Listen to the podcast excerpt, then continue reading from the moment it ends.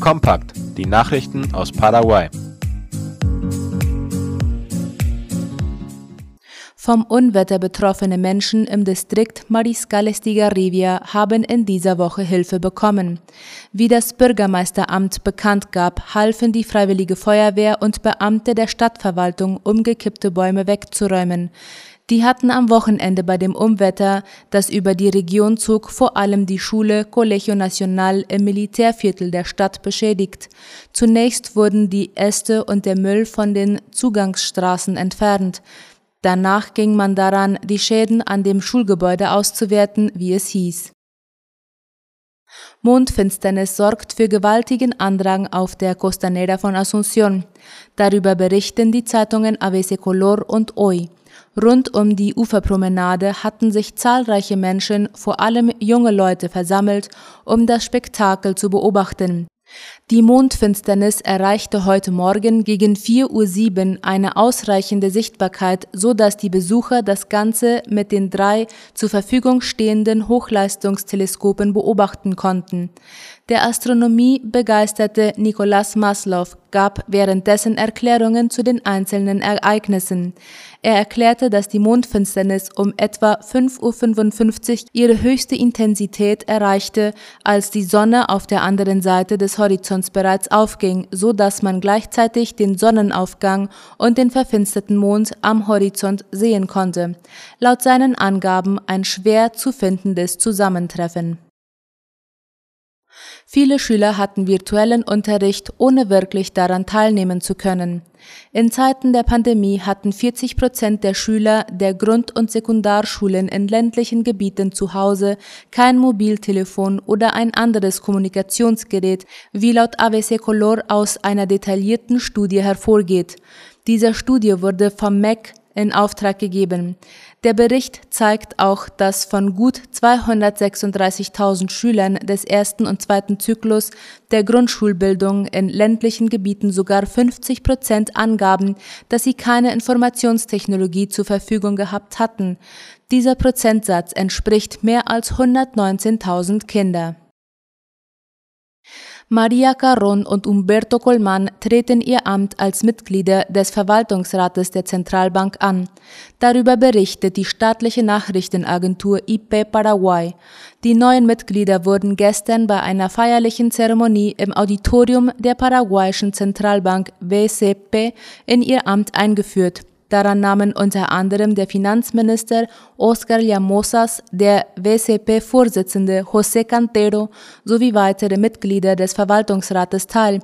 Anfangs Oktober hatte die Regierung die ehemalige Direktorin der Finanzagentur für Entwicklung AFD, Maria Fernanda Carron, zum Mitglied des Verwaltungsrates der WCP ernannt. Bildungsgemeinschaft beklagt den Tod von Emina Nasser. Die ehemalige Lehrerin am Colegio Experimental Paraguay Brasil und Professorin an der Philosophiefakultät der UNA, Emina Nasser, ist gestern verstorben, wie Ultima Hora und ABC Color berichten. Emina Nasser war Pädagogin und wurde am 7. Dezember 1934 in Villarrica geboren. Zur Schule ging sie in ihrer Heimatstadt und in Asunción.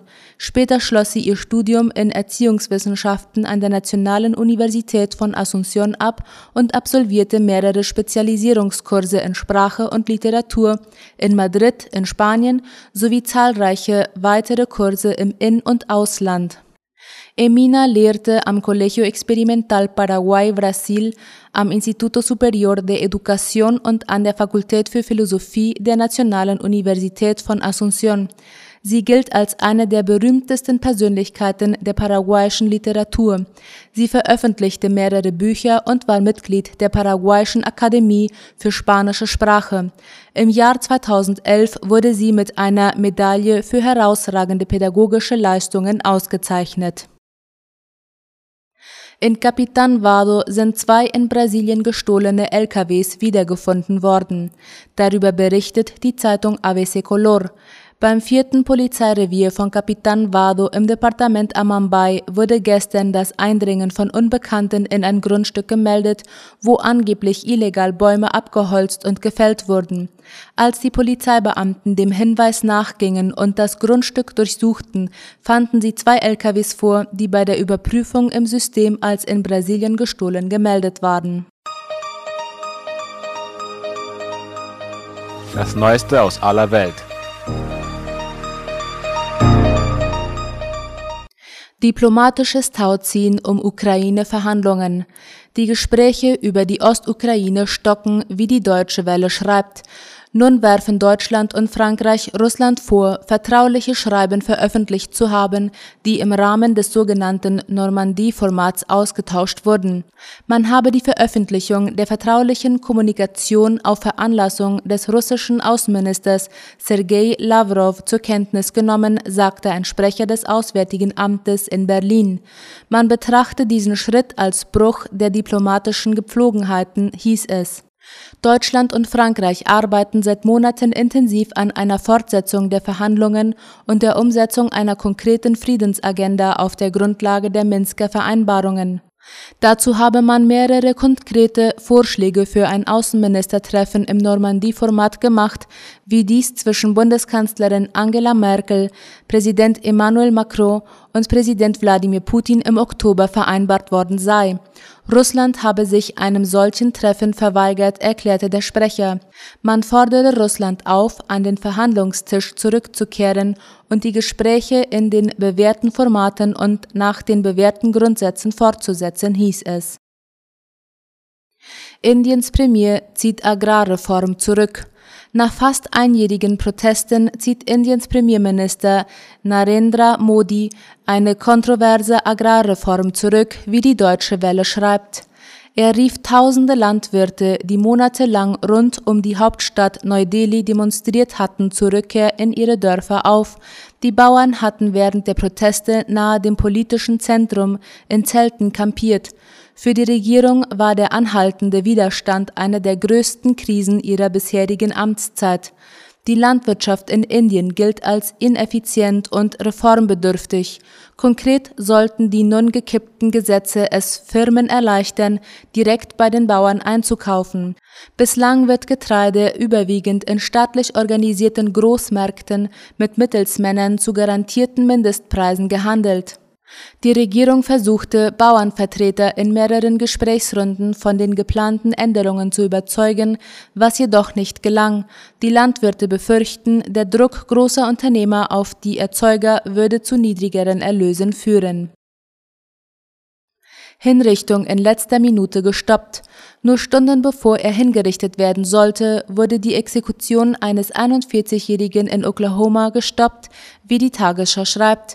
Der kontroverse Gouverneur Kevin Stitt wandelte das Todesurteil gegen den Afroamerikaner Julius Jones in eine lebenslange Haftstrafe um.